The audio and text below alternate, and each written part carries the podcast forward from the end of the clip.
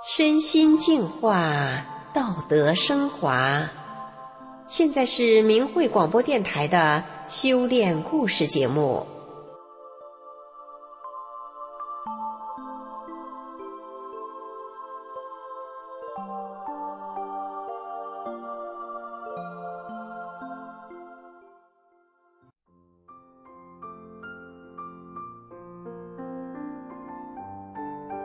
听众朋友，今天要跟您说说一个神童的故事。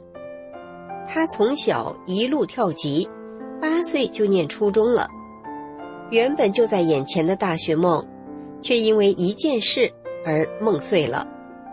十九岁时，母亲从医院带回了一个纸箱，再度改变了他的人生。这个纸箱里装着什么呢？让我们来听听他的故事。从小大家都叫我小神童，因为我五岁半就上小学，六岁半跳级念三年级，到了八岁半，我已经被初中录取了。那时，母亲与我的目标是接着报考少年科技大学。一九九八年，我的母亲开始修炼法轮大法，上了初中两个月后，我也开始学法了。说来很难让人相信。当时我一打开美国法会讲法，就看到照片里的大法师傅正对着我微笑呢。再翻一页，法轮图里的四个太极就转动了起来。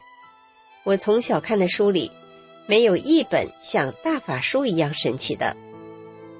原来，就像《转法轮》这本书里提到的，我的天幕开了，能看到另外空间的奇妙的景象。就这样。我一口气把身边仅有的大法书都看完了，从此，大法书就陪伴着我长大。一九九九年，中共开始迫害法轮大法，我的母亲对信仰坚定不移，她两次到北京上访，要为大法说句公道话，结果换来了三次的非法抄家，七次的非法关押，小小年纪的我，也一起被劫持到洗脑班。被一群人围攻，要我写保证书，保证我不再练了。我年纪虽小，我也明白大法的珍贵，我不想放弃修炼大法，也不想说谎。于是我对那群人说：“那我就不出去了。”逼我签字的人气得把我撵出去了。当时母亲被抓走，短则几天，长则将近一年，不论怎么难。我都坚强乐观的挺过来了，连当地的派出所警察都佩服。我的父亲是位军人，他承受不了上面的压力，怕被牵连，只好无奈的和母亲离婚。我们好端端的一个家就这样被拆散了。因为坚持信仰，母亲失去了丈夫、工作、房子和金钱，我则失去了父亲、学业，还有一个神童的大学梦。母亲与我只好从北方辗转来到南方打工，我们一无所有，只有彼此紧握的手和心中坚定的信仰。十九岁那年，有一天，当护士的母亲匆匆忙忙的抱了一个小纸箱回家，她说：“我做了件事，不知道对不对。”她一边这样试探着问我，一边打开了一个消毒用的包布。我好奇的凑过去看，这一看让我忍不住喊了出来：“天哪！”因为布包着的竟然是一个皱巴巴的小婴儿啊！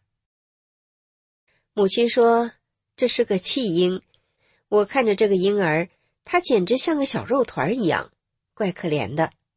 我便对母亲说：“救一条命总是没错的。”母亲听到我这么说，终于放心的笑了。他温柔的给小婴儿喂了几口水，就把孩子交给我，赶回去上班了。我看着这个不足月的孩子，心里有点害怕。我从没见过刚出生的婴儿啊，怕归怕，我还是看护着这个猫一样大的孩子，直到母亲下班回家。好不容易挨到母亲回家，他才告诉我这孩子的来历。原来。这婴儿还不到二十九周，就被一种叫凡利诺尔的引产药给强行脱离母体了。据说这种方式就像把一个瓜藤上的生瓜给硬生生的掰下来，这样出生的婴儿注定是活不成的。这小婴儿出生时，蹬了几下小腿儿，却哭不出声来，然后他就连同胎盘、血水、纱布一起被塞进了一个医用垃圾袋。午休时间一到，医生们都去吃饭了。这个装着小婴儿的垃圾袋就被扔在手术室冰冷的水泥地上。三个多小时后，手术室地上的垃圾袋却传出了一阵阵婴儿哭声，哭声还越来越大，吵得那接生的医生没办法。他也不想直接弄死孩子，就给输液室打了电话，让人来处理。那天。我的母亲正好在输液室值班，她就这样跟着医生来到手术室。母亲一打开那个垃圾袋，就想起大法师傅讲的：“你看到杀人放火，那要不管，就是心性问题；要不怎么体现出好人来？杀人放火你都不管，你管什么呀？”母亲心想：不能眼睁睁的看着孩子被杀死啊！他得管呐，于是母亲征得诊所主任医师的同意，请了半个小时的假，把弃婴送回家来。从那天起，母亲成了这弃婴的外婆，而未婚的我当上了他的妈妈。新生的婴儿就像一朵纯净的莲花，我们便给这个孩子取名叫静莲。为了照顾婴儿。母亲和我把上班时间错开来，说也神奇，小静莲没待在保温箱里保命，也只打过一次破伤风针，她却坚强的活下来了。短短三个月后，原本那个可怜的小肉团儿，竟然长成了一个白白嫩嫩、人见人爱的漂亮孩子。有个生意人的太太没有女儿，很喜欢小静莲，她磨了我们几个月。还要给我母亲几万元，就想收养小静莲，我们没答应。母亲诊所门诊部的主任，则是第二个开口想收养的。看到这孩子越长越好，陆陆续续都有人动心，想要领养他。对于家里多了一个孩子，母亲和我身边的人说什么的都有，大多都劝我们把孩子送走。他们都说。现在要养大一个孩子，得花多少多少钱，还得多么多么辛苦。不知道实情的人，随便议论的就更多了。不管别人说什么，顶着各种压力，母亲和我始终把小静莲当成自家的孩子，也没有让人带走她。小静莲一岁时，我结婚了。婚后一年，我刚剖腹生下女儿，我的丈夫也因为修炼大法。被非法关押在黑牢里，母亲因此要一个人照顾产后的我和两个稚嫩的婴孩那真是我们最艰难的时光。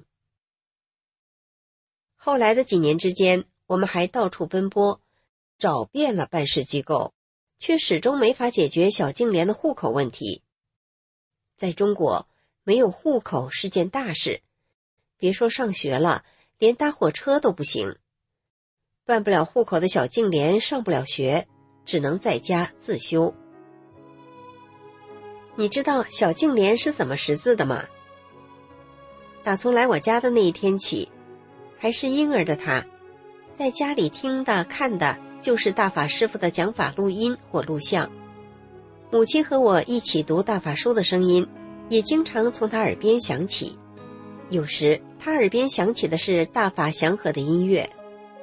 三岁起，我的母亲开始教小静莲念转法轮，她也很快就学会认字了。四岁的时候，她就能读正体版的转法轮了。虽然小静莲还不能完全读懂经书中的意思，但她每天都双盘着腿，手捧着转法轮，就像个小大人一样，跟着我们学法。一起学法的老同修都夸她读的字正腔圆。还没读错字，小静莲也常打坐，一般都坐一个小时。他早早的就突破了腿疼的关，现在盘腿两三个小时也不痛。我的丈夫刚从黑牢回家的那会儿，他一度意志很消沉，不愿意练功。有一次，他看到小静莲在打坐，他也默默地坐到一旁，搬上腿，又开始练功了。受到小静莲鼓励的还有她的妹妹，我的小女儿，她也突破了盘腿怕疼的难关。现在六岁的她，有时也能打坐一个小时了。家里两个女孩也互相鼓励，有时妹妹看到姐姐做的不对，也会好好的提醒她。现在小静莲八岁了，认识的字大约有小学三年级的水平了。他每天上午学法练功，下午学习文化知识。虽然他也有顽皮的时候，但在我母亲的严格教育下，小静莲远离电视，也不玩手机游戏。倒是看了很多明慧网上的影片和电子书。小静莲最喜欢看书了，尤其爱看历史故事。大法师父讲法时提到过的历史故事，他大部分都看了。中国的四大名著里面，除了《红楼梦》之外，他也都看完了。说来惭愧，虽然我从小被称为神童，但很多小静莲看过的书，我都还没有看过呢。因为他看的书多了，会写的正体字自然也多一些。有一次，一位读高中的哥哥听说了这件事，不相信小静莲光靠自学会的正体字竟然能比他还多，非要来比试比试。结果比试了一场，大哥哥终于服气了。虽然我们这个家既简陋又窄小，静莲和妹妹只能睡上下铺。还经常穿着同修阿姨拿来的旧衣服，但他们健康又快乐。尽管静莲没能上学，但大家都说她知书达理。现在，小静莲的梦想是学英语，因为她想读英语版的大法书，也想上明慧学校呢。每年过年，她都最盼着要看一年一度的神韵艺术团的表演。从神韵光盘里，他羡慕的看着舞蹈演员跳舞，舞姿那么美妙，身段又那么修长。小静莲看看自己的腿，觉得自己的腿也挺长的。所以小静莲又多了一个梦想，就是以后她也要像神韵的姐姐们一样，她也要上飞天大学。听众朋友。这对母女失去了自己原来的家，却给了弃婴一个温暖的家。原本注定活不成的小静莲，不但活下来了，还健康聪明的长大了。在大法的看护下，生命真是充满无限可能，也充满希望的呀！您说是吗？今天的故事就讲到这里了，谢谢您的收听。我们下次空中再见。